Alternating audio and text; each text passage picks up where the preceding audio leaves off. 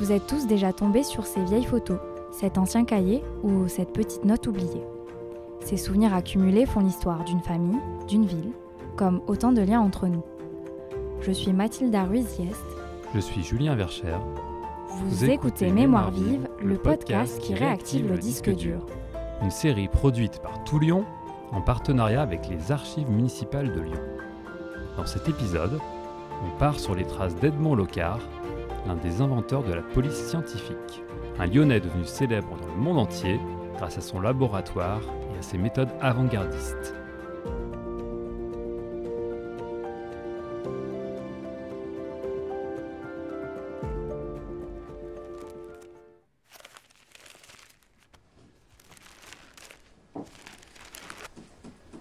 Regarde Julien, c'est quoi cette photo?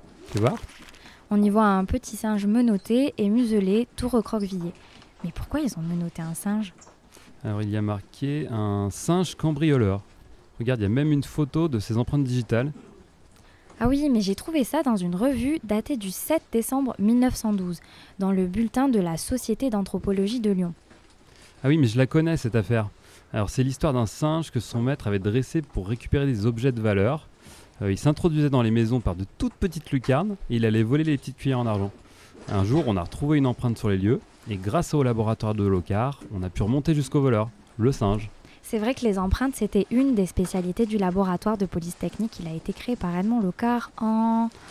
C'était en Euh, 1910, euh, en janvier 1910 précisément, à Lyon, et c'était une première mondiale. Euh, il faut s'imaginer les combles du palais de justice. hein. Sur les tables, tu as des fioles, des loupes, des instruments de mesure et des tas de notes manuscrites, et puis aussi pas mal d'outils bricolés. Et c'est un véritable bric-à-brac euh, qui a permis de développer une méthode scientifique pour élucider crimes et délits. Ah oui, en plus, on a plein de traces de son travail aux archives municipales. Sur des dizaines de pages, Locard décrit avec précision ses méthodes de recherche. Analyse d'empreintes, moulage dentaire, photographie des indices. Il va même jusqu'à expliquer comment réaliser une empreinte dentaire sur un gâteau au marron. Ah bon? Bah oui, regarde, je t'explique l'histoire. Des gamins organisent le pillage d'une pâtisserie, mais ils abandonnent sur place des gâteaux à peine croqués. Dans de la crème au marron, les traces sont nettes, des incisives et des canines. Alors, Locard et ses acolytes décident de mouler avec de la cire les dents des gamins du voisinage. Et c'est comme ça qu'ils finissent par mettre la main sur un jeune pillard. Une nouvelle méthode d'identification est née. En fait, se- plonger dans ses archives, euh, c'est se rendre compte que d'une affaire à l'autre, Edmond Locard, il invente des techniques toujours utilisées aujourd'hui. Oui, tout ça au début du XXe siècle, un moment où la police commence à peine à se professionnaliser. Elle se structure, se spécialise, les policiers commencent à avoir une formation.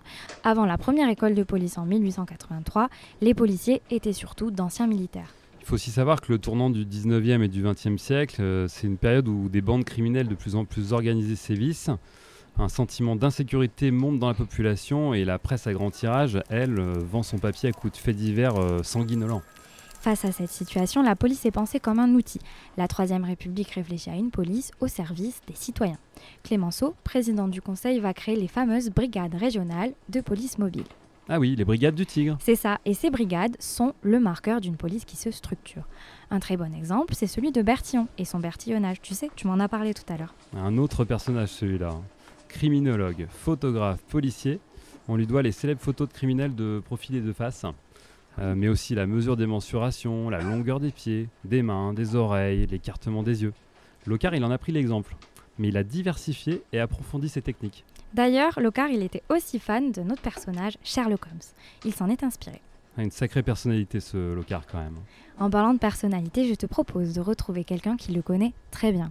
On remonte en salle de lecture? Allez,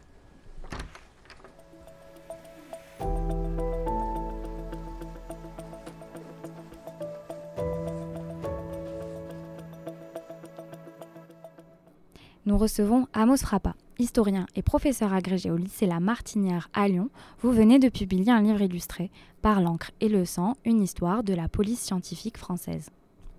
vous êtes le spécialiste d'Edmond Locard et de l'histoire de la police scientifique, euh, sujet de votre thèse. Amos Frappa, comment ce personnage à l'origine médecin légiste a investi le domaine du crime? Alors il a investi le domaine du crime par hasard, ou plutôt par peut-être euh, le fil d'une destinée qui était déjà là. En effet, médecin légiste, oui, parce qu'il a fait des études de médecine légale, mais il les a fait à contre-coeur, euh, notamment parce qu'il était réputé ne guère apprécier euh, la trace du sang, la vue du sang. Et c'est par un accident, la mort de celui qui jusqu'à présent était son maître, Léopold Ollier, mort en 1900, qu'il est entré dans la sphère d'influence d'un certain Alexandre Lacassagne. Alexandre Lacassagne, qui était-il? C'était tout simplement le grand ponte de la médecine légale lyonnaise et même française de la fin 19e, arrivé à Lyon en 1880 et qui, en 1900, lorsqu'il rencontre Locard, est déjà euh, le grand référent de la police euh, en France, mais également euh, dans le monde.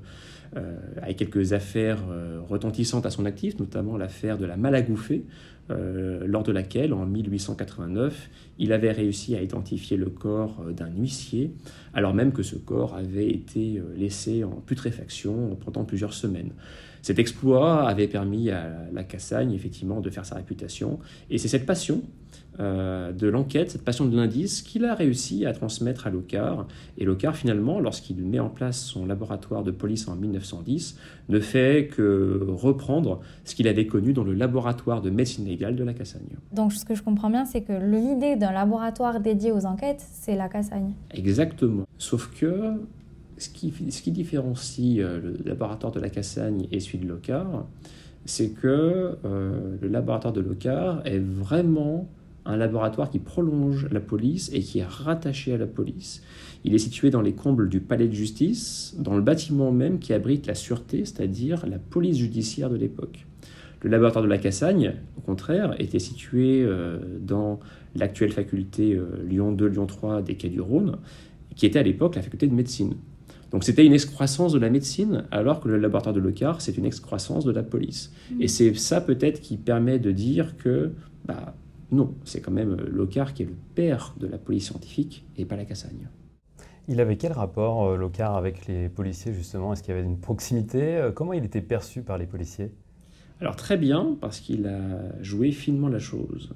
Il a été dans l'amicale des gardiens de la paix de la police de Lyon, euh, pour montrer euh, bah, qu'il était proche d'eux, euh, qu'il voulait les former effectivement pour qu'ils soient de meilleurs policiers, mais qu'il n'avait pas forcément l'idée d'une coupure entre lui, quelqu'un qui voulait révolutionner la chose, et les simples policiers qui n'auraient pu être que des exécutants. Et ce parcours atypique de Locard dès 1908-1909 lui a permis, quand il a créé son laboratoire en 1910, d'être euh, accueilli des bras ouverts par, euh, par la police. Et cette appétence pour la police, euh, elle s'est développée évidemment au fil des années, à tel point que Locard a fini par se définir comme un policier, et plus du tout comme un médecin ou comme un laborantin. Donc ça a été, au bout d'un moment, son marqueur identitaire premier. Et donc on entend souvent de Edmond Locard, ou quand on le présente, qu'il est le Sherlock Holmes français. Euh, est-ce qu'il était vraiment euh, un Sherlock à proprement parler par son attitude, par ce qu'il représentait? Alors oui, parce que d'une part, il aimait beaucoup la musique, notamment l'opéra. C'était l'un des plus grands spécialistes de Wagner qu'on ait connu. Il allait tous les ans, du moins dans sa jeunesse, à Bayreuth, en Allemagne, hein, écouter effectivement ce grand moment euh, musical consacré à Wagner. Et euh, deuxième raison, euh, il avait une passion littéraire pour Sherlock Holmes. Passion d'ailleurs qui lui a été inculquée par la Cassagne, hein, puisque c'est lui qui lui a fait faire un article au sujet d'une aventure de Sherlock Holmes. Peu convaincu au début, la Cassagne s'est prêté au jeu de la comparaison avec la police dite officielle, et c'est ainsi qu'il a eu une sorte d'éclair. Il s'est dit qu'en effet, il fallait aller piocher dans la littérature policière des idées à transposer dans la police scientifique. Et c'est ainsi que l'une des techniques qu'il a mis en œuvre, qui est celle de la recherche de poussière dans les poches des suspects, eh bien, il estime qu'elle a été prise dans Sherlock Holmes. Et c'est évidemment essentiel pour une raison simple, c'est que c'est la base de ce qu'on appelle le principe d'échange. C'est-à-dire que tout criminel qui pénètre dans une scène de crime laisse des traces, mais en retour, on emporte avec lui comme la poussière. Alors Edmond Locard était un être euh, singulier. Euh, est-ce qu'il existe une enquête marquante, hors du commun, qui a contribué à sa légende?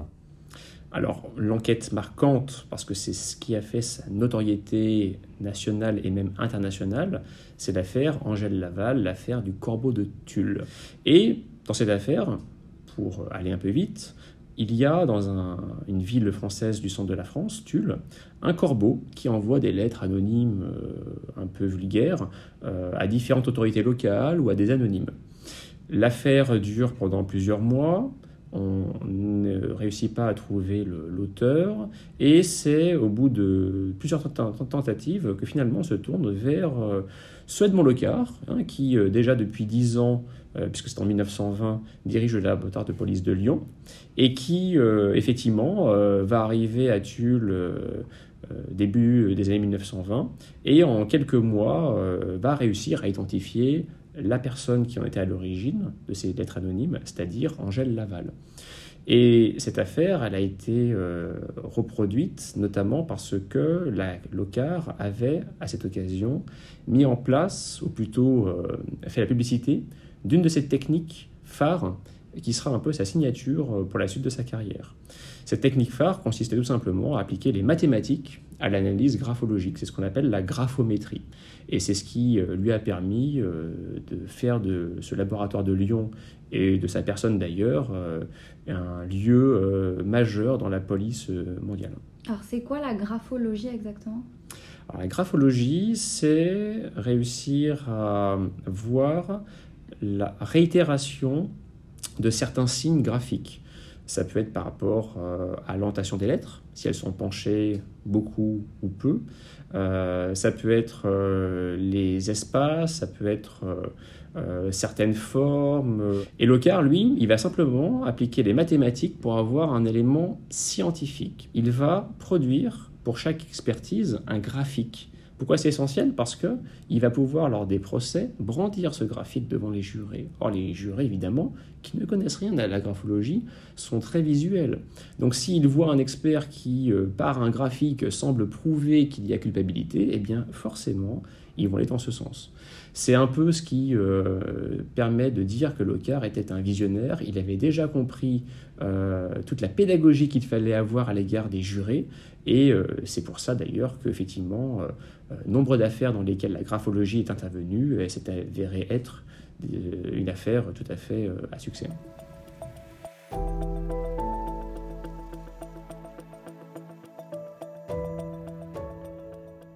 Si on connaît autant d'éléments sur l'héritage d'Edmond Locard, c'est parce qu'il existe ce fonds considérable aux archives municipales de Lyon. Dans la salle de tri, les archivistes rangent, écrivent et restaurent des documents, parfois issus de dons. Vous voyez euh, le long des murs euh, des rayonnages, euh, là où sont entreposés les documents que nous sommes en train de, classer. et puis voilà cette grande table qui nous permet de, disposer les dossiers, les documents, de, nous étaler, parce que c'est vrai qu'on a besoin quand même de, beaucoup de place pour, pour trier les archives. Virginie Gensien, responsable des fonds privés et figurés. Elle a décortiqué et surtout rangé les fonds Edmond Locard. Alors euh, là, dans le, dans le, cas particulier euh, du fonds euh, Locar, c'est vrai que c'était un fonds qui faisait à peu près 16 mètres linéaires. Donc 16 mètres linéaires, on va dire que ça représente 16 étagères d'un mètre. Et tout était apparemment en vrac. donc la difficulté, ça a été de, de, trouver le plan de classement et surtout de rendre compte de toutes les activités d'Edmond Locard, parce qu'il y a des documents personnels dans ce fonds d'archives et des documents euh, professionnels. Euh, moi, mon travail, c'est de, collecter ces fonds privés. Donc, je suis en contact avec euh, des particuliers, des associations, architectes, des, familles, toutes sortes en fait de, personnes qui, euh, disposent euh, d'archives et qui s'interrogent sur euh, leur conservation, leur classement et leur devenir. Parce que souvent, ce sont quand même des personnes qui se disent que ces documents peuvent avoir un intérêt pour la ville et, et, et qu'effectivement, ça serait plus intéressant pour tout le monde que ces documents soient conservés dans un lieu public et puissent être consultés par tout à chacun. Dans le, fond, le fonds Locar, il n'est il est pas encyclopédique, mais presque, parce qu'effectivement, il touche à plein de, plein de domaines. Bah, disons que voilà, il faut de la méthode et, quand même bien connaître euh, le parcours euh, et les, les, grands jalons en fait, de sa carrière. Mais c'est pour ça aussi que c'est précieux d'avoir euh, des contacts avec la famille, parce que même si c'est une personne très connue et, et qui, a, qui, a, qui effectivement, pour lequel on a un certain nombre de, de documentation, L'apport euh, de la famille est toujours important pour le classement des fonds privés, euh, je trouve. On ne voit pas simplement les papiers, en fait. Ce que, ce que vous disiez tout à l'heure, c'était euh, c'était intéressant aussi sur la vision bah, du métier d'archiviste. On imagine voilà, des tas de papiers, des gens qui classent, mais en fait, c'est avant tout une relation humaine. Hein. Au départ, ces archives qui sont produites, créées par des hommes, des femmes dans un but bien précis, et puis finalement, ça devient des archives euh, qui peuvent concerner euh, toute, euh, une population et qui sont consultées par, des tas de gens différents. Donc c'est à la fois un, voilà, un, parcours, singulier et finalement qui touche à, une, voilà, un destin qu'on a tous, qu'on partage. c'est vraiment intéressant. Le professeur Edmond Locard vient de prendre sa retraite après plus de 40 années de lutte quotidienne contre les criminels. C'est vrai que l'héritage de Locard est finalement toujours présent à Lyon. La meilleure illustration, c'est le laboratoire de police scientifique basé à Écully. Puis il y a aussi toutes ces personnes dans la communauté scientifique qui connaissent Locard. Cette célébrité dépasse même les frontières. Tu savais que le FBI avait le portrait d'Edmond Locard dans ses bureaux? Oui, il est même cité à la fin du générique des experts. Euh, par contre, ne me demande pas la saison. C'est la fin de cet épisode. Un grand merci à notre partenaire, les Archives municipales de Lyon, pour leur accueil et leur appui précieux. Nous remercions également Amos Frappa, historien et professeur à Lyon. Vous pouvez d'ailleurs retrouver son dernier ouvrage, Par l'encre et le sang, une histoire de la police scientifique française, aux éditions AFIT. Enfin, merci à Virginie Jancien, archiviste passionnée, responsable des fonds privés et figurés. Si vous avez aimé ce podcast, n'hésitez pas à le liker, le partager et en parler à vos proches. Qui sait, il finira peut-être à son tour dans un fonds d'archives.